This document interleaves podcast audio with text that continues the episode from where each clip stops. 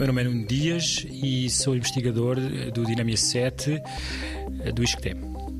Este projeto é resultado de uma linha de pesquisa que, que teve início uh, dentro do Dinamia 7 há coisa de uh, perto de 15 anos e que pretendia justamente conhecer a realidade do, do, do serviço doméstico, foi um inquérito pioneiro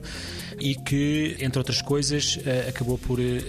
deparar-se com uma sobre-representação da população imigrante.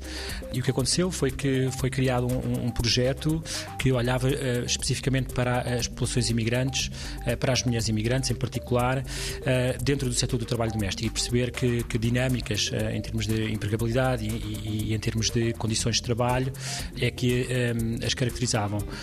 Alguns dos resultados que, que, nós encontramos nesta primeira fase de mapeamento e de auscultação das uh, trabalhadoras uh, no setor dos cuidados, das trabalhadoras imigrantes, uh, foram justamente a, a, falta de contratos e a falta de, de formalidade dentro do, do setor. Portanto, ao mesmo tempo, durante a pandemia, uma redução brusca do número de horas e, portanto, consequentemente, na ausência de mecanismos de proteção social, na ausência de proteção da segurança social,